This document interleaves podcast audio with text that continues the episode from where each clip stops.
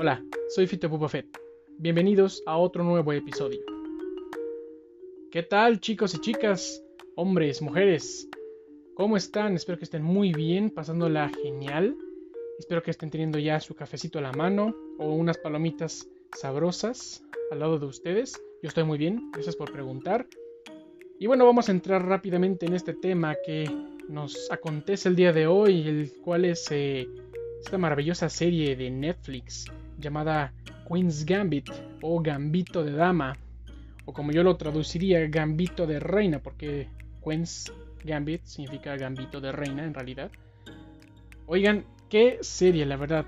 Desde el primer episodio que lo vi, me encantó, me enganchó por todo lo que conlleva, por su historia, por los, eh, los personajes, por el reparto. Es decir, es una serie eh, bastante original ya teníamos rato de no ver algo, algo tan original, ya había muchas, eh, digamos, muchos reboots, muchas eh, historias ya contadas que, que las vuelven a iniciar, o ya habíamos visto muchas secuelas, o alargaron ya demasiado algunas series, pero esta, esta, esta en particular es bastante interesante porque no habíamos visto, eh, bueno, sí habíamos visto, ya existen películas y series sobre esto, pero esta es, bastante original en cuanto a la trama, porque pues no es el típico héroe eh, listo y prodigio, eh, el cual es un hombre, sino que esta vez es una mujer. Y una mujer con un pasado eh, bastante difícil, la verdad. Para empezar vamos a hablar sobre el reparto, el cual me parece maravilloso. Cada uno complementa al otro y todos se juntan como si fuera un rompecabezas, creando una historia con unos personajes maravillosos. Tenemos a Thomas Brody como Benny Watts, a quien lo vimos anteriormente en la, Nanny McPhee, bueno, es en donde más yo lo recuerdo. Eh, pues porque es, el pequeño niño, el pequeño Simon, el que se encarga de todo esto, de todos los planes eh, que ocurren en esta película. Y el siguiente que tenemos es Harry Milling, interpretando a Harry Beltic, quien lo vimos, claro que sí, en Harry Potter, quien es el primo de de, Harry, el primo Dudley. Y bueno, pues lo vemos en esta, en esta entrega, en esta serie bastante cambiado, con una perspectiva diferente. Eh, notamos cómo sabe actuar eh, distintos papeles. Yo por lo menos no lo había visto en, otra, en otro lugar, además de Harry Potter. Eh, y bueno, cuando lo vi en esta, en esta serie, la verdad me impresionó, me impresionó su capacidad actoral, su capacidad de contar la historia y simpatizar con el personaje que, representa, ¿verdad? Muy buen trabajo de este actor. Y me sorprendió verlo en otra película que no fuera Harry Potter, la verdad. Pero bueno. Seguimos con Marielle Heller, quien interpreta a Alma Whitley, eh, quien es la madre de nuestra protagonista, que también es eh, maravillosa. Su actuación es, es como, como, como esta, este, este típico cliché de las amas de casa dejadas, engañadas, eh, despojadas y de cierta manera eh, maltratadas. Eh, yo siento que hace un muy buen trabajo con su personaje.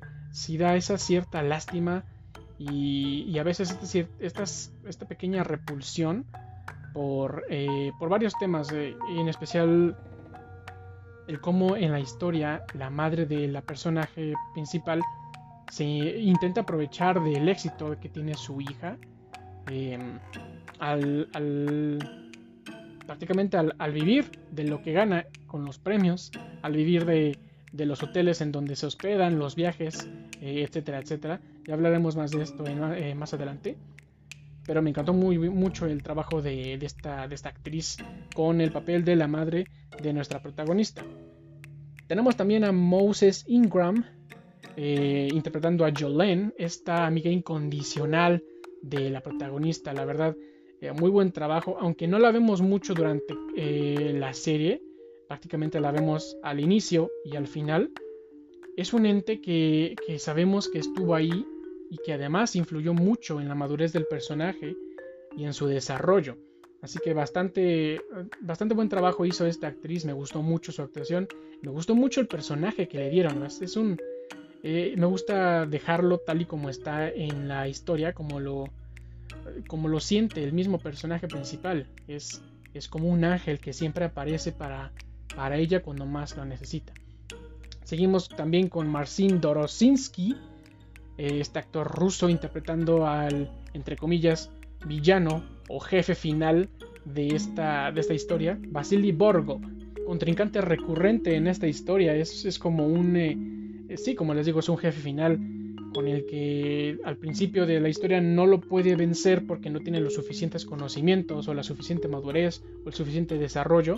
Y entonces debe eh, armarse con varios eh, conocimientos, debe buscar otras soluciones, buscar otros, em, otros temas para poder eh, pues lograr vencer a este villano que es entre comillas no es villano como tal, pero en la serie, en la serie lo, lo ponen como un objetivo, el más alto objetivo de todos, ¿no? Este, este personaje Vasily Borgo. Bueno, por último, eh, pero no menos importante, Anya Taylor Joy interpretando a Beth Harmon, quien es nuestra, nuestra exquisita protagonista en esta historia tan bella llamada Gambito de Dama. Uf, Anya Taylor Joy, ya la habíamos visto en Split, por ejemplo, la habíamos visto también en Peaky Blinders, y se voló la barda con esta interpretación de Beth Harmon. Mis felicitaciones, la verdad, qué admiración por esta actriz que también nos está dando mucho de qué hablar, nos está dando bastantes... Eh, nos está demostrando que también tiene la capacidad para interpretar historias profundas, para interpretar personajes más complejos como lo es eh, Beth Harmon, personajes con un pasado difícil, pero que al final eh, durante su desarrollo se da cuenta que, que pues en la, la vida no es tan mala que sí es muy mala, pero al final si tú te esfuerzas, lo logras, ¿no? Es decir, Anya Taylor-Joy logra un trabajo genial y hermoso interpretando a Beth, a, Beth Harmon, que la verdad me gustó bastante. Y se te queda en la mente, tiene presencia en la pantalla esta actriz, porque se te queda en la mente su rostro, se te queda en su mente sus diálogos, su expresión corporal.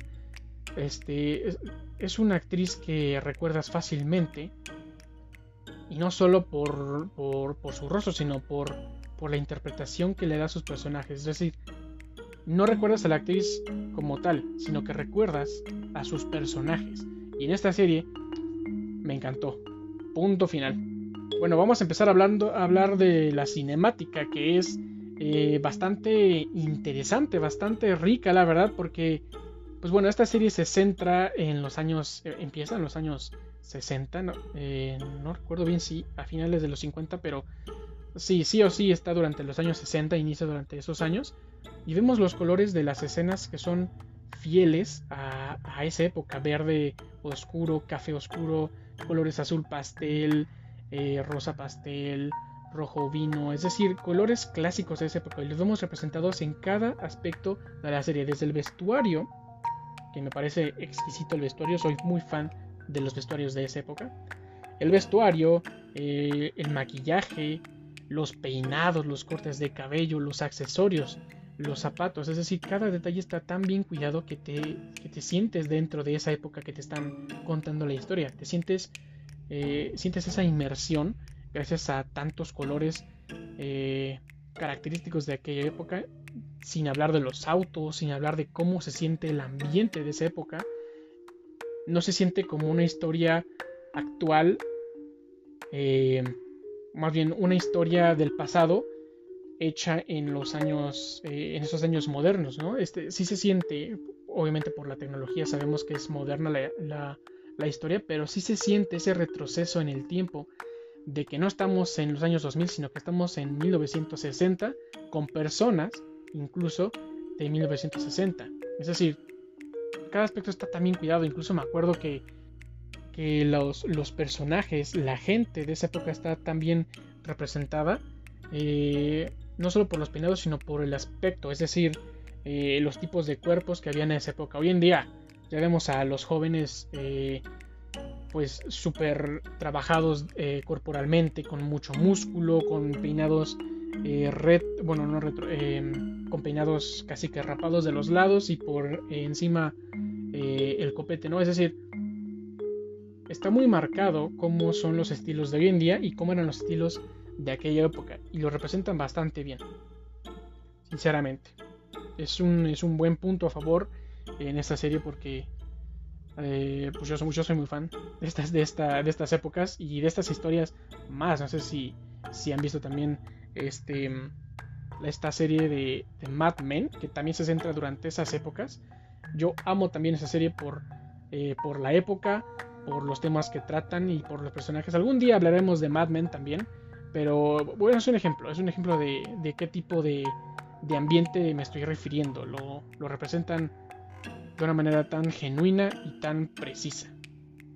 Ahora sí, ya pasemos eh, hablar un poco sobre la historia, que es lo que nos interesa de, de Gambito de Dama. La verdad es una serie limitada, una serie corta, que, siendo sincero, a mí no me gustaría que hubiera una segunda temporada porque el final que tiene para mí es suficiente. No, es que sea eh, conformista, por así decirlo, pero es que a veces alargan las series sin ser necesario. Es decir, tienen un final perfecto, bien cuidado y pues obviamente toda historia tiene un final, no porque nos gustó tanto eh, y tengamos este deseo de más, deba ser necesario otro, una continuación de esa serie, porque muchas veces la continuación ya no es, ya no es buena, ya es muy eh, forzada, ya es eh, sacada de la manga. Entonces yo pienso que así como está la historia, está perfecto. Empezamos a hablar sobre, sobre los acontecimientos y quiero el recalcar cómo se nota el paso del tiempo en los personajes. Inicia así en las épocas de los 60, pero conforme van pasando los años se nota en, el ambiente, en los autos, en los atuendos, eh, en los colores, se nota el paso del tiempo en esos personajes, se nota cómo cambian de vestimenta, se nota cómo cambian de, peinado. Y eso es algo que, se agradece mucho porque pues a veces dejan de lado este, este esfuerzo por hacer notar el paso de, un tiempo y solo se quedan en cierta época. Claro, es más costo y más esfuerzo y más estudio, etc.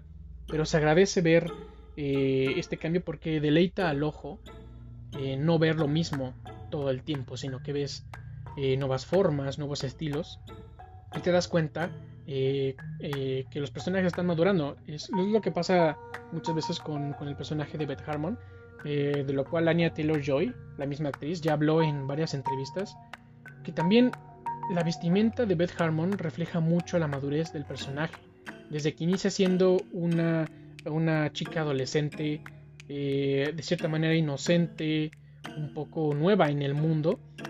Es decir, ella, su historia inicia en el orfanato, ¿no? Después de, de que su madre prácticamente se suicidara en este accidente de auto inicia, inicia en el orfanato, eh, pues con el típico uniforme, ¿no? Eh, que es forzada a usar, porque es no solo un orfanato, sino que también es una escuela, una escuela católica, eh, aunque no sé si católica o cristiana, pero es una escuela religiosa, ¿no? Entonces, esta, en esta etapa representa pues la niñez, el, ir descubriendo tanto los... el ir descubriendo las cosas nuevas, ir descubriendo amistades, ir descubriendo, eh, por supuesto, el ajedrez. Y claro que vemos eh, cómo avanza en, mientras avanza en edad, también va avanzando en, en madurez. Y después del uniforme le siguen los vestidos de adolescente, de preparatoria, que, que pues prácticamente reflejan cierta inocencia, cierta eh, que bueno, que es, nueva en el mundo después de que es adoptada por, por Alma Whitley y su esposo. Y conforme van avanzando tanto los torneos, las situaciones, eh, etcétera, etcétera, vemos cómo Beth Harmon va adoptando un estilo de ropa, de vestimenta, muchísimo más maduro. Eh, que podemos ver, diríamos nosotros, en esta época, que, que se va vistiendo como señora. Y sí es cierto, pero en ese tiempo, esa vestimenta que hoy decimos que es de señora, pues era, estaba muy a la moda en ese tiempo en, en, las personas jóvenes de como de 20 años para arriba. Estaba muy de moda y claro que se agradece que se vea cómo va avanzando tanto su personaje de Beth Harmon como los otros, excepto eh, el personaje de Benny Watts, que parece quedarse en una sola época, eh, que parece quedarse en el pasado y de ahí no se mueve.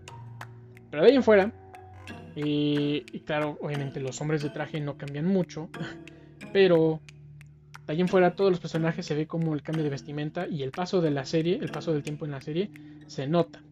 Ahora pasamos a la eterna enemistad entre Estados Unidos y Rusia, esta enemistad que ya conocemos, eh, que ocurrió durante la Guerra Fría. pues bueno, en esto, eh, en, esta, en esta serie notamos eh, la Guerra Fría, entre comillas, de cierta manera, mediante el juego del ajedrez.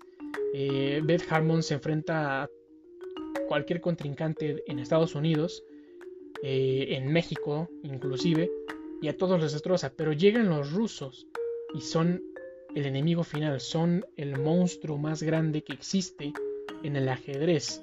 Eh, citando lo que dice en, la serie, los rusos pareciera que desayunan americanos o estadounidenses eh, para practicar en las mañanas, ¿no? Entonces, eh, vemos esta, esta clásica contienda entre Estados Unidos y Rusia, pero enfocada en el ajedrez. Otra cosa que también de la que también debemos hablar son los tecnicismos del, del ajedrez. Si tú sabes ajedrez y entras a ver esta serie, vas a entender todo lo que dicen sobre jugadas, sobre técnicas, sobre defensas, etcétera, etcétera, etcétera. Tú lo vas a entender perfectamente. Pero personas como yo y como muchas otras que no tenemos eh, tantos conocimientos en ajedrez, que sabemos lo básico, yo debo decir que los tecnicismos que usan son suficientes, pero no demasiados. Es decir, sí se nota y es como para hacer al espectador Em, como para meter al espectador dentro de la historia, que utilizan tecnicismos eh, bastante eh, rebuscados para, para las personas que no conocen tanto el juego, pero no son demasiados, es decir, en toda la serie no se pasan hablando sobre técnicas, sobre jugadas, y sí aparecen muchas jugadas, y además aparecen, aparecen varios autores eh, de las jugadas. Sin embargo, están hechos como para para poner en situación. Porque si hubiera habido demasiados tecnicismos de ajedrez, créanme que la serie quizás no hubiera tenido tanto el éxito que, tuvo eh, en Netflix. Inclusive eh, en mí, que bueno, yo soy un poco ñoño, la verdad, y me hubiera interesado eh, mucho esta, este ambiente de ajedrez, aunque hubiera muchos tecnicismos, no importa, me pongo a investigar, los entiendo para meterme más en la serie, pero en muchas personas hubiera fallado esto, lo cual se agradece gracias a la, dirección, que no hubo demasiados tecnicismos en ajedrez y los que hay, más o menos los puedes entender de la manera en que los explican los jugadores, pero son lo suficientes, no, son, no están de más, y eso se agradece bastante. Ahora pasemos al desarrollo del personaje principal que es Beth Harmon. En muchas series vemos que el desarrollo de los personajes es muy forzado, y muy rápido, con la intención de contar la historia aceleradamente y no darle tiempo, no darle espacio al personaje que, que madure, que, que, razone, que analice, que mejore en, en, la historia. Es decir, en esta serie, el desarrollo del personaje principal fue poco a poco. Eh, como les decía, inicia en el, en el orfanato y se toman un episodio entero para contar cómo fue su niñez, cómo conoció a Jolene, cómo conoció las drogas y cómo conoció el alcohol y por supuesto cómo conoció el ajedrez. Y fue bastante, no fue lento el desarrollo del personaje, fue a un ritmo normal, un ritmo que no te cansaba, eh, que prácticamente cuando te decían, te contamos cómo inició con el ajedrez. Conoció al señor Scheibel, le enseñó el ajedrez y después fue al torneo. Ganó los torneos y después fue adoptada después de que fue votado, eh, así fue. No fue, eh, no alargaban mucho la historia del, personaje. Y una vez que finalizaba una época, o una, una situación, o cuando el personaje adquiría un aprendizaje nuevo, lo dejaban así como está. No, no hablaban de más de eso y pasaban a lo siguiente. Eso no cansa y eso añade mucho valor a la serie porque te da, te da esa, esa, esa sensación de, de, querer saber más, de ver qué otra cosa va a aprender o qué otra cosa va a realizar o qué más va a suceder en la vida del personaje. Obviamente esta historia, como en como cualquier historia representando a, a una persona normal, aunque no es persona normal, Beth Harmon prácticamente es un prodigio, es que no dieron demasiado énfasis a las relaciones eh, a las relaciones amorosas. Es una historia juvenil, bastante juvenil, sin caer en estos clichés eh, tipo Riverdale, que básicamente son historias de amor, traición, eh, juveniles proyectadas para pues para el público que son, ¿no? Para el público de 15 años, 20 años, etcétera, ¿no? Es una historia que tiene, eh, sí, relaciones amorosas, relaciones personales. Pero gracias a que este personaje principal de Beth Harmon no está interesada demasiado en esto, está más interesada en el ajedrez, en su juego, en ganar, pues eh, no vemos tanto, tanto énfasis en el amor, en, la infidelidad, en la traición, o en el que si ahorita sí y al rato no, o te amo pero te odio. Es decir, no, no, no, no vemos mucho énfasis en esto y se agradece porque la historia, bueno, la, la, la, primicia de la historia es Beth Harmon y su relación con el ajedrez, ¿no? Y es algo que también eh, vemos en la serie. Las situaciones pasan desde el ojo de Beth Harmon y el ojo de Beth Harmon está centrado, está concentrado en el ajedrez y nada más, prácticamente lo demás son distracciones. Lo cual también es bueno porque a veces, eh, pues, pudo haber sido peor, pudo haber sido que la serie se llamara Gambito de Dama, empezara bien con el ajedrez y todo, y se siguiera con las relaciones amorosas, el ajedrez se va quedando a un lado, eh, y ahora vemos a Beth Harmon eh, flechada por otro tipo, pero se encuentra con un, tercer, con un tercer hombre y se encuentra en un triángulo amoroso, ¿no? Es decir, hubiera sido mucho peor, y la verdad se agradece porque es una historia bastante interesante. Hay cosas más allá de las relaciones personales, de, de amores adolescentes, etcétera, etcétera, ¿no? Pero bueno, no se enfocaron en esto y la verdad fue una buena decisión de la dirección porque se enfocaron en su relación con el ajedrez, la obsesión con el juego perfecto y claro, lo que conlleva con eh, ser perfeccionista, las drogas y el alcohol, ¿no? Muchas veces las adicciones, ¿no?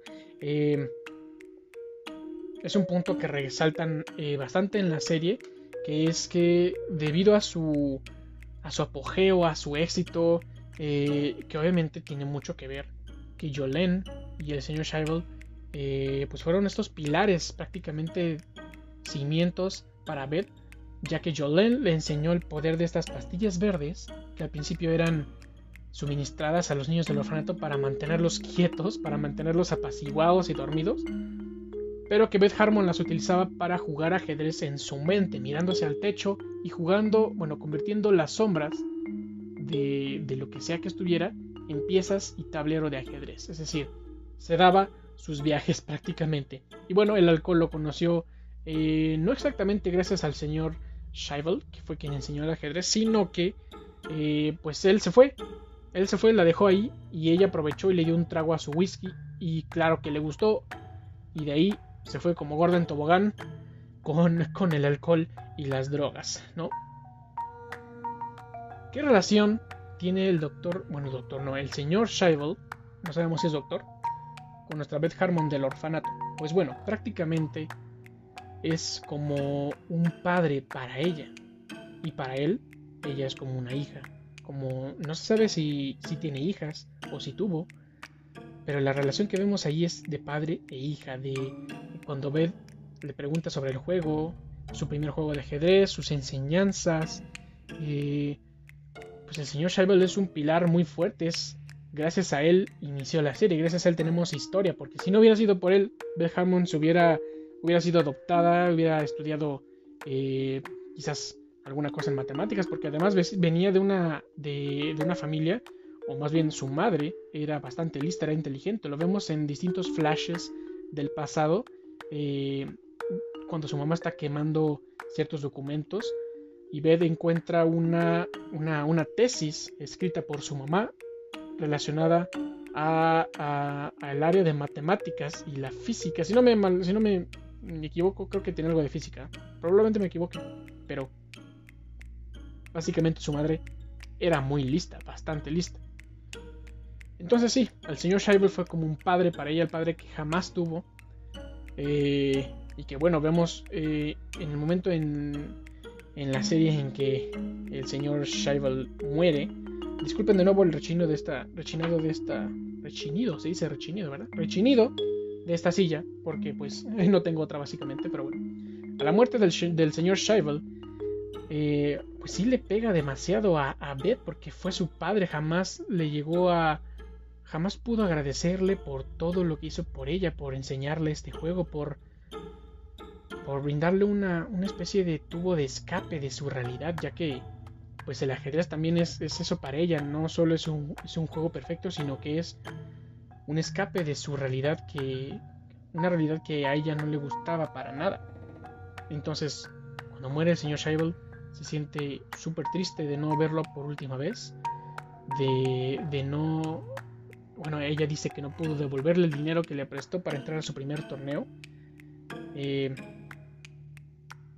pero al momento en que regresan al, sótano en donde inició todo, donde, donde estaba, donde jugaban horas y horas eh, eh, de ajedrez, pues Beth Harmon se, se da cuenta que el que fue el padre para ella estuvo coleccionando todos los recortes de periódicos, todas las noticias que hubo sobre ella con respecto a su éxito en el ajedrez, los torneos en los que participó y ganó, eh, etcétera, etcétera, todas las entrevistas que dio. El señor Scheibel era un fiel admirador de lo que fue prácticamente su hija, ¿no? Esta relación de padre e hija, la verdad, me gustó mucho. Me gustó cómo la trabajaron. Y sí, sí sentí lástima cuando, cuando llegó la muerte de este personaje. Porque sí siente esta, esta empatía con, con Beth de que de que pudo haber hecho algo por el señor Shevel, pudo haber eh, pudo haberle mostrado algo de agradecimiento o darle un último adiós eh, y no pudo ser. Pero justo aquí viene eh, la aparición de Jolene, como les, les vengo diciendo, esta mujer es la primera amiga que tuvo Beth Harmon en la vida y es como un ángel para ella porque viene justo cuando la personaje principal está tocando fondo en cuanto a drogas, en cuanto a adicciones, en cuanto a obsesión por, por ella misma.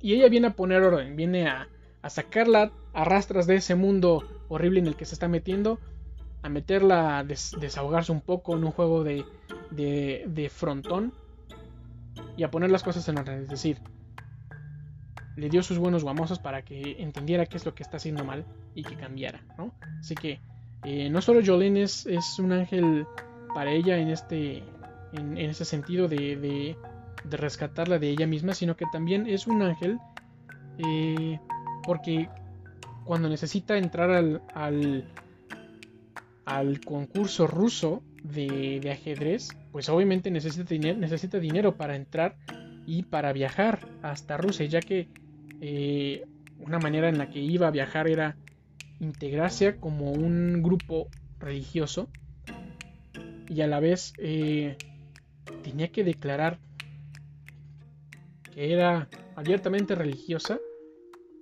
y si no mal recuerdo tenía que decir que el comunismo era malo, que los rusos eran el enemigo, eh, pero ella se rehusó, entonces claro que perdió el apoyo de ese grupo religioso para viajar a Rusia al torneo. Y es entonces cuando Jolene, en base al trabajo que ha realizado, a, al dinero que ha ahorrado, le puede pagar su viaje y su inscripción al torneo de, Rusia, ¿no? Y es así como logra Beth Harmon eh, seguir con esta, con esta, con este viaje en, en, su, en su obsesión por el ajedrez, que ya no fue tanta obsesión al final, ya fue más como eh, para superarse a sí misma, pero de una manera más más modesta, más tranquila y más madura, ¿no? Otra cosa de la que podemos hablar genial, otra cosa de la que podemos hablar muy bien es su relación con eh, su madre, sus dos madres, su madre biológica y las pocas enseñanzas de, su pasado con ella. Prácticamente eh, aprendió a ser autosuficiente gracias a su mamá, aprendió a ser lista, aprendió a no confiar tan rápido en, en, las, en las personas debido a que su padre biológico pues las abandonó, las dejó porque pues él tuvo una, aventura con la mamá de Beth y de eso salió un fruto maravilloso, Beth Harmon, el cual agradecemos todos que haya tenido esa aventura porque si no lo hubiéramos tenido historia. Pero sí, básicamente tiene pocas enseñanzas. Eh, claro que le da la enseñanza del suicidio, claro que no. Esta esta, bueno, pues vemos cómo está en esta escena donde su madre eh, ya había intentado hablar, entablar diálogo con el padre biológico para que le ayudara, para que se hiciera cargo, pero pues bueno, fue rechazada claramente. Y no dejan muy claro la serie, bueno, a lo mejor sí, y yo soy tonto, pero creo que la madre biológica intentó suicidar a las dos, ella misma y a, su hija, porque ya no tenían sustento, iban a vivir eh, muy mal, muy mal, bastante mal, y la solución que veía pues era salir de ahí eh, de una vez por todas, ¿no? Entonces, creo que sí lo dejan claro, a lo mejor, eh, pero claro, le sale mal. Intenta suicidarme y sale mal. Y entonces Bert Harmon pues se queda sin madre biológica. Ahora, su relación con su, su madre adoptiva es una muy diferente. Eh, que como les digo, esta actriz, Marielle Heller, hace un excelente trabajo porque vemos a esta madre adoptiva que después de perder a, un hijo suyo, eh, le queda ese vacío de ser madre, de continuar, eh, bueno, de querer compañía, ya que el esposo como que... Vemos todo esto eh, siempre en, las películas de esta época, ¿no? Y, también en las modernas, claro que sí. Estos malditos hombres que siempre dejan a las mujeres plantadas con un hijo y con... sin nada de dinero y se van con otra esposa más joven pues ocurre aquí lo mismo. El padre, de, el padre adoptivo de Beth es, otro infiel que al final se larga con otra mujer en otro estado. Eh, pues dejándolas solas, dejándolas... Eh, claro que sí, les dejó la casa en donde estaban. ¿Quién no? ¿Quién, quién no, querría que la dejaran con una casa ya eh, para ellas solas? Aunque claro, viene con las responsabilidades, venía con la hipoteca y todo, pero bueno. la relación con la madre adoptiva eh, entre Beth y ella. Es una relación más como de amistad, eh, que sí se llaman hija y mamá y todo. Y es una relación que a mí me parece muy bonita. La construyeron bastante bien, eh, iniciando con, bueno, que son completas extrañas ambas. Y que poco a poco, tanto Beth como su madre se van dando cuenta de cómo es la otra, ¿no?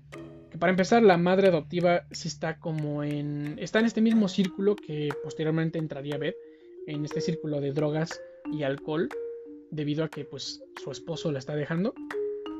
Pero encuentra este consuelo, esta, este, rayo, este rayo de esperanza con Beth Harmon.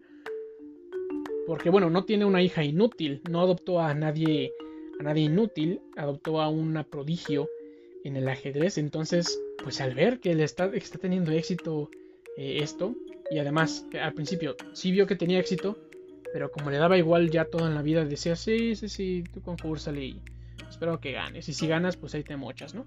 Prácticamente fue lo que hizo la mamá y cuando vio que estaba teniendo mucho éxito, se interesó mucho más. Dijo, ah, ok, bueno, al diablo con mi esposo, mi hija me va a mantener. Lo cual fue verdad. Eh, ella terminó manteniendo a su mamá y no solo manteniéndola, sino que también eh, la llevó a pasear, la llevó a pasear por el mundo, por México, por todo Estados Unidos, eh, etcétera, etcétera. Aquí el detalle es que, bueno, claro, la mamá prácticamente está viviendo del éxito de su hija, ella no hace nada más que tomar, emborracharse, salir de fiesta, conocer gente y, y hasta ahí, lo cual a vez no le interesa, es decir, le da igual porque a ella lo único que le interesa es el ajedrez. Y cierto, vemos una especie como de, de ganar, ganar, ¿no? La madre eh, no se muere de hambre, tiene mucho entretenimiento y Beth puede seguir eh, concursando en el ajedrez, eh, derrotando a cada persona que se le ponga enfrente, ¿no? Es una relación muy bonita hasta que de, de pronto en un viaje a México, pues ella desafortunadamente fallece en medio del viaje. Y pues bueno, eso también es un, es un punto de flexión para la historia de Beth, ya que, como les digo, esta relación era de una amistad, de una amistad de, de madre e hija adoptiva, pero también una amistad como de pues amigas, ¿no? Amigas, colegas, toda la vida. Entonces, cuando muere su madre, ella pues sí se siente triste, siente que se quedó sola en el mundo, aunque ella ya sabe estar sola de por sí, no le importa estar sola, pero tampoco eh, rechaza la compañía. Una vez que su madre muere, también entra en depresión, entra muchísimo más, le entra muchísimo más al alcohol, a las drogas y a todo eso que nos hace daño. Que surge también, bueno, que termina siendo un punto de inflexión para esta historia, ¿no? Sin embargo, aquí es cuando otro ángel, entre comillas, llega para salvarla de su, de su círculo vicioso. Benny, quien, este, quien era también un, contrincante de estos duros de roer para Beth, eh, pues termina siendo su amigo, ¿no? Al final son, sí son contrincantes en el tablero, pero son amigos, ¿no? Eh, fuera de este. Pues este personaje de Benny, que la verdad me gustó mucho cómo lo, representó el actor, eh, le salió muy natural, muy convincente, tiene muchos matices que, que, logran convencer al espectador de quién es Benny, de su característica, su, su personalidad eh, cowboy, su personalidad rockera, ¿no? Que, que, es alguien muy seguro de sí mismo eh, y, muy ególatra, al igual que Beth, obviamente. Pero bueno, Benny aparece eh, con Beth Harmon para, para sostenerle un poco, ¿no? Para enseñarle otras cosas en el ajedrez que, quizás Beth no, no, quería saber y no sabía por su, por su ego de pensar que es la mejor en, en, todo. Y él termina siendo uno de esos compañeros eh, que ayuda a Beth Harmon a, a practicar jugar contra este jefe final, el ruso Borgov, quien es, eh, quien es puesto como el enemigo de la, de la serie. Hay una escena muy en particular que me llamó muchísimo la atención y me gustó bastante. Y es que Beth va a un torneo y obviamente va a, en donde obviamente se va a enfrentar a este, a este amigo ruso. Y la escena es de, de del ruso Vasily Borgov en un acuario, o creo que es un, es un zoológico, pero no está solo el hombre, está con su esposa y con sus hijos. Esta escena me dio mucho, mucho que pensar porque en esta época y en esta serie pintan a los rusos como seres malvados y despiadados y, y discrimina, discriminatorios, ¿no? Es decir, son los malos de, este, de, de esta historia. Pero en esta escena vemos que es un personaje, bueno, más bien que es una persona normal y corriente como los demás. Es alguien que tiene familia, alguien que, está jugando ajedrez, que está en esos concursos, pues para mantener a su familia, para, para, darles educación, para darles casa, sustento, etcétera, etcétera.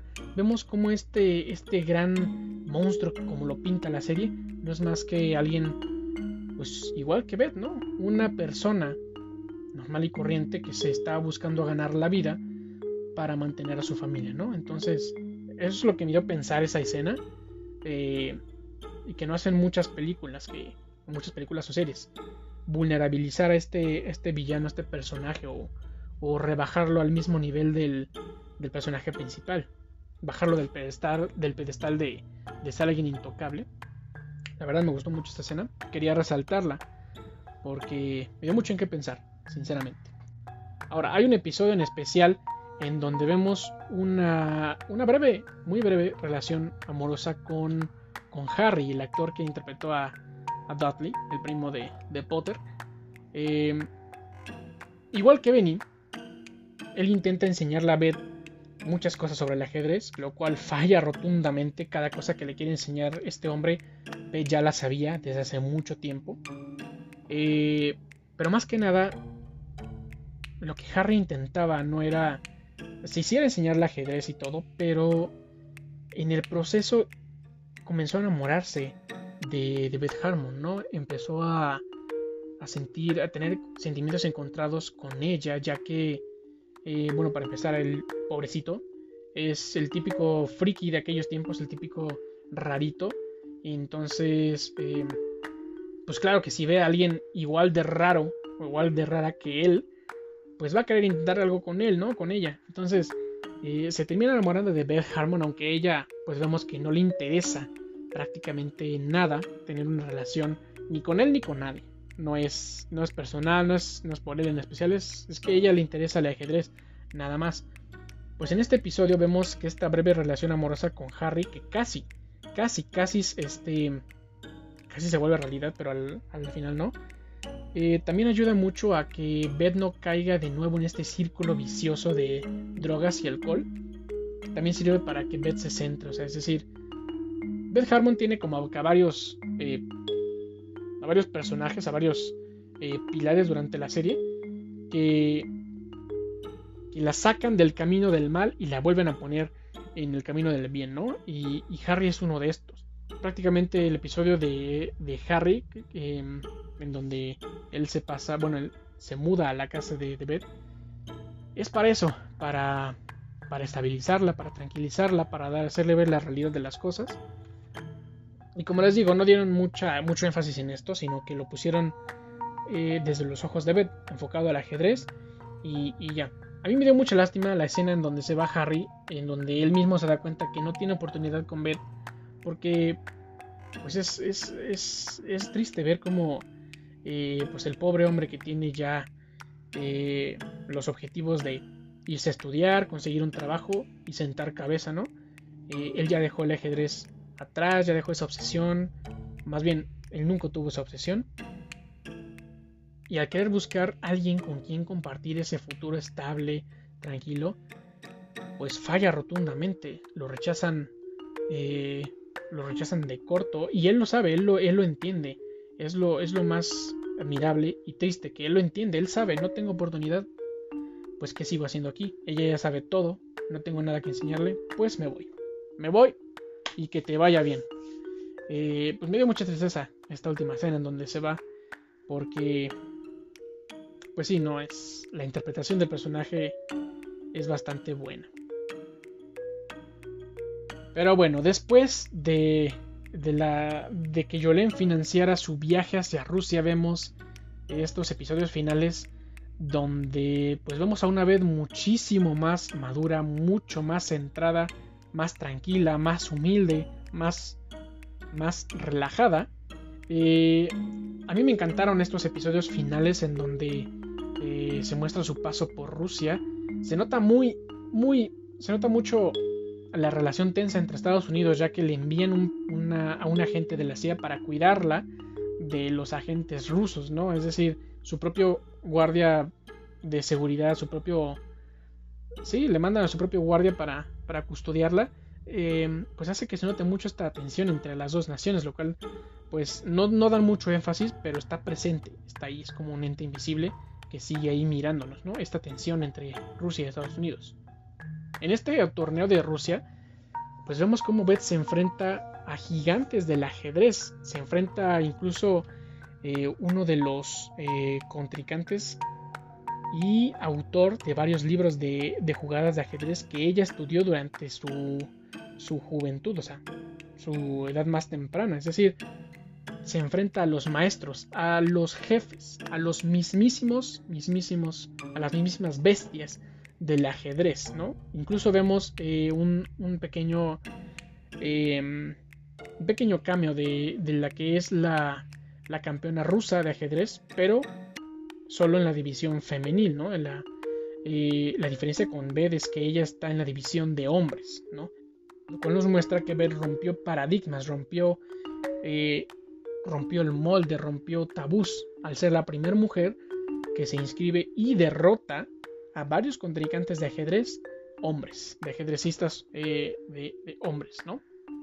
Entonces Beth se enfrenta a gigantes del ajedrez, lo cual sí es bastante nerviosa, bueno, sí es muy entonces Beth se enfrenta a estos gigantes del ajedrez, lo cual se nota en Beth. Eh, eh, es alguien que ya está más centrado para estos episodios, pero aún así sigue estando muy nerviosa y es muy meticulosa con sus jugadas y también consigo, consigo misma, ¿no? Para no recaer en este, en este círculo vicioso. Vemos también, vemos también el reencuentro con, con este reportero, con este crush prácticamente su único crush que tuvo en la vida este reportero, reportero que al final salió eh, gay porque, pues bueno, la, la, escena en donde se da cuenta es que él lleva a Beth a su habitación para una entrevista, y eh, para tomarle algunas fotos también. Y en el momento más eh, tenso sexualmente, mm, que se están acercando de una manera muy sospechosa, entra en, en, la recámara un hombre, otro, otro chavo, más, más trabado, con más músculo. Y claro, obviamente, es decir, no lo, no lo dicen, no lo dicen explícitamente, pero es obvio que es la pareja de, de este reportero, ¿no? Entonces ella se decepciona mucho, se siente engañada y lo termina odiando toda la vida porque pues él prácticamente también la, la, picó, ¿no? También le, le, daba esperanzas de que podía haber algo con él, pero pues no, a este hombre eh, le gustaba mucho más el hot dog que la papaya, ¿no? En términos en términos eh, informales para decir, era, era, fue curiosa, fue curiosa esta, esta, esta relación con el reportero. Eh, pero a pesar de eso, el reencuentro con él es bastante glorioso, es bastante tranquilizador, puesto que fue a, Rusia a este torneo y no tiene a nadie con ella más que a este guardia de la seguridad de la CIA que no lo ve eh, casi nunca, ¿no? está en Rusia sola, sin amigos, sin su madre, obviamente, y ver a este reportero de nuevo junto a ella la llena de alivio, la llena de tranquilidad, porque ve una cara conocida. Todo lo que, para empezar, está en un, está en un país extranjero con un idioma que no entiende, con personas que no conoce y además con personas que prácticamente se la quieren comer viva, ¿no? Estos gigantes de ajedrez eh, que la ven... Ah, que también es otra cosa que quiero recalcar, que Estados Unidos o la serie lo plantea así, eh, ve a Rusia como un país eh, opresor, ¿no? Como un país, como un país donde todos, todos son malos, ¿no? Pero una vez Beth llega a Rusia, vemos como, y ella misma se da cuenta, que no es tanto como lo pinta la publicidad o la, o la, propaganda política. Rusia no es, no es un país, no es un país villano como, como tal. La gente de ahí es igual normal y corriente, son gente que tiene sus gustos, que tiene sus aficiones, que tiene, que tiene sus familias. E incluso cuando la gente de Rusia se, se incluso cuando la gente de Rusia conoce y oye hablar de Beth, pues se convierten en fans, en fans de Beth Harmon y ellos no están con esto con este estigma, con este con este tabú de que es, es, es estadounidense, ¿no? Ella es mala, ella también es enemiga de Rusia, ¿no? La gente pues la gente no ve eso, la gente ve a alguien súper lista, súper admirable, ve a una, a una chica, eh, a una chica, chica ejemplar, ¿no? Entonces, pues vemos como al final de cada partida y sale de, de, la sala de donde están jugando, pues la gente pide su autógrafo, pide su foto, eh, la gente la admira y ella se siente, pues de cierta manera querida porque en Estados Unidos eh, no tenía tanto este, este, este recibimiento por parte de la gente. Aquí también vemos otra, otra como otro tabú, ¿no? Em, en Estados Unidos y en, todos los países en donde, donde ella, ella jugó ajedrez, la gente sí la veía como una personalidad importante en el ajedrez, pero no estaba este, este, este tipo de fans de, de, pues como si fuera una celebridad, ¿no? Que la rodean y le piden autógrafos, están felices de verla, la quieren tocar y abrazar, la quieren conocer, es decir, es por primera vez donde en Rusia eh, se siente querida por, por, toda la gente. No la ven como un enemigo, no la ven como alguien, como un parásito, que es como la veían muchos ajedrecistas hombres que eh, pues tenían este rencor de que una mujer les ganara. Pues bueno, aquí en Rusia todos, todos la admiran. E incluso, que también la otra cosa que quería decir es que los mismos eh, concursantes de ajedrez rusos, todos hombres, tampoco la ven como una enemiga, es decir, la ven como una contrincante más, una compañera, este, que claro, obviamente siempre buscan, están buscando derrotarla en el ajedrez prácticamente. E, e, es así la serie, en estos episodios. Todos los ajedrecistas rusos eh, se, se, ponen de acuerdo para estudiar a, Beth Harmon. Sobre todo eh, este señor que... Ah, rayos, no me acuerdo bien de su nombre. Es uno de los, eh, de los también jugadores más antiguos de ajedrez que tiene el cabello largo y usa lentes y tiene una barba. Crea esta alianza con, el, con Vasily Borgov, que es el jefe final de esta serie, para estudiar a Beth Harmon, para eh, pasarse las jugadas que hizo, la manera en que juega, porque notan que Beth Harmon ya no juega como antes, es decir, ya juega, tiene un estilo de juego más maduro, más especializado, más agresivo, no tanto como, como cuando era otra, otra contrincante de torneo más, donde este personaje ruso la destrozaba sin piedad. Em, pero que tampoco la ven a ella como alguien.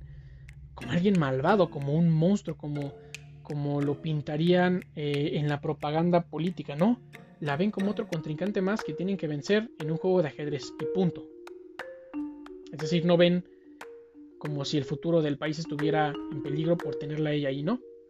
Y es algo que me gustó mucho que recalcaran porque durante toda la serie que se desarrolla en Estados Unidos, vemos cómo, eh, pues sí, los rusos son el objetivo final de todo y el, personaje, el personaje malvado, Pero para Rusia, cuando por fin ya vemos que se traslada a este país, Harmon, para Rusia no es más que normal, no es una persona malvada, es alguien normal y corriente a quien tienen que derrotar en el ajedrez, ¿no? Entonces, sabiendo esto, que todos los eh, ajedrecistas rusos se ponen en contra de Beth, prácticamente ella estaba luchando una contra mil, pues este reportero llega para no solo para darle una cara conocida, sino para darle también esperanza y un último impulso que es el que termina siendo eh, el impulso final para la, la conclusión de esta historia. Realiza una llamada con todos los amigos con los que conoció, esta modelo francesa que conoció con Benny, los gemelos que fueron los primeros en verla jugar y en y pues prácticamente los primeros compañeros de ajedrez, con Harry, todos están en Nueva York, en el departamento de, bueno, en el sótano de Benny, donde ella también pasó un tiempo eh, practicando. Están ahí para ayudar a, a Beth a ganarle a Vasily Porkov y le enseñan varias jugadas, le dicen, le, dan ciertas claves de, pues bueno, Benny, Benny ya había jugado con este hombre, entonces ya tenía esta historial, ya sabía cómo jugaba el ruso. Pues bueno, entre todos les dan, le dan a Beth Harmon las armas que necesita, las últimas armas, las, las que le hacían falta para vencer a Vasily Borgov, que termina siendo así el destino. Eh, Vasily Borgov era un contrincante intocable hasta esa fecha, pero al momento de jugar contra él, eh, que, bueno, se pospuso el juego creo que dos días, eh, o tres días, no me acuerdo, pero el juego se alargó más de lo debido, no terminó en el primer día que se jugó. Pues finalmente termina este termina venciendo al ruso Borgov eh, y es donde Beth se da cuenta que no necesariamente tiene que hacer todo ella sola, ¿no? Puede pedir ayuda y, y gracias a que la ayuda que pidió, bueno, gracias a que tiene buenos amigos que sí la quieren, que sí se importan por, sí, sí, este, sí se preocupan por ella, eh, pues ya no, ya no se siente sola, ¿no? Y creo que era, esa era su, era una característica que también debía dejar afuera, es decir, lo que su madre le enseñó de no confiar en las personas rápidamente, si es bueno, a, aprender a estar sola también es bueno, pero si, eh, no es necesario también, si tienes amigos allá afuera y te quieren, te procuran y te enseñan cosas buenas, pues no necesariamente tienes que hacer todo tú sola, ¿no? Es decir, esto, esto es lo que aprende Beth Harmon al, al final de la serie, ¿no? Termina con esta redención eh, Beth Harmon, sus amigos, sus únicos amigos que ella tenía o que ella, o que ella percibía como tal, eran las drogas y era el alcohol, ¿no? Eran sus únicos amigos infalibles. Pero después de ver a Jolene, después de la muerte de Shin Shivel, después de esta llamada con todos los amigos que conoció durante toda su vida, que le ayudaron a vencer al Luso Borgo, pues esta redención de Beth es bastante tranquila, bastante tranquilizadora. Termina en paz consigo misma, sabiendo que logró llegar a la cumbre de su carrera, eh, donde prácticamente pues nadie había logrado ganarle al ruso. Entonces, eh, ganarle al ruso y en su propia casa. Y es cuando descubre que, que no necesita autodestruirse, no necesita eh, ser tan perfeccionista.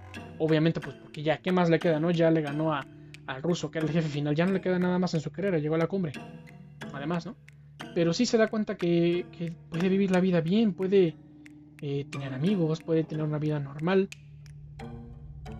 Y pues bueno, así termina la serie con una rendición, con una redención hermosa. Me encantó la escena final en donde Beth eh, echa a la basura todos los planes de ir al aeropuerto, de tomar el vuelo y regresar a casa. No, se sale de la limusina, bueno, limusina no, el carro, el auto, donde se dirige al aeropuerto junto con el agente de la CIA. Se sale se dirige al parque que está ahí, eh, que es donde eh, vemos que hay varias mesas, varias mesas con tableros de ajedrez. Bueno, es, estos típicos parques en donde los viejitos van a jugar ajedrez, ¿no? Es, estos típicos parques. Y ella va a este parque. Em, y claro, los, los viejitos que están ahí la reconocen y la admiran. También es, lo que les digo, lo que les digo que, que me gustó cómo hicieron ver bueno, ¿cómo, cómo, representaron que en Rusia pues no ven a los, a los estadounidenses como alguien malo, ¿no? Simplemente es este pura propaganda y la gente no se la cree. Entonces, estos viejitos rusos la reconocen, le piden autógrafos, le aplauden, eh, la admiran y ella decide sentarse a jugar con este viejito en particular, este viejito eh, que no sé por qué se sienta a jugar con él en especial. Algo debe, algo debe, ah, disculpen, algo debe haber ahí que, que elija a este, a este señor para echarse unas partidas de ajedrez, ¿no? Eh, pero bueno, termina con esta escena hermosa, con esta escena épica de que, bueno, ya terminó su carrera en el ajedrez y ahora se va a dedicar a jugar por diversión, por placer, ¿no? Pues así termina esta serie y, así ya, ya este, casi termina este podcast. Pensamientos finales sobre esta serie. Es hermosa, es épica, está muy bien construida, está muy bien llevada a cabo, tiene una dirección genial, tiene una cinematografía hermosa, una fotografía eh, súper genial, súper exquisita al ojo. Y qué decir sobre los personajes, ¿no? Sobre todo la actuación de Anya Taylor Joy, ¿no? Este logra un trabajo impresionante al representar las adicciones de Beth, las inseguridades, eh, el ego de Beth Harmon y pues esta actriz llevó a cabo este personaje bastante bien, lo supo supo transmitirnos las emociones correctamente, supo transmitirnos esos esas dudas, esas esos miedos, esas fantasías, eh, los malos ratos, uff. Bastante impresionante la actuación de Anya Taylor-Joy en esta serie, bastante ejemplar. Esperamos ver más de ella, más papeles este estilo eh, profundos con esta actriz porque sinceramente es un deleite a la vista. Y con esto llegamos al final de este maravilloso podcast, de este nuevo episodio. Eh, pues bueno, muchísimas gracias por escucharme. Eh, espero que les haya gustado este podcast y esta serie. La verdad, si no la han visto, lo siento, ya les revelé muchos spoilers, pero véanla, véanla, eh, véanla a su ritmo. Se los juro que no se van a arrepentir, la verdad. Y con esto llegamos al final. Muchas gracias por escucharme. Que tengan un muy buen día, muy buen fin de semana un muy buen inicio de semana, dependiendo en qué momento se, eh, se encuentren. Espero que se hayan terminado ese cafecito o esas palomitas. Buen provecho. Y pues bueno, yo soy Fito Boba y nos vemos en el siguiente episodio. Adiós amigos.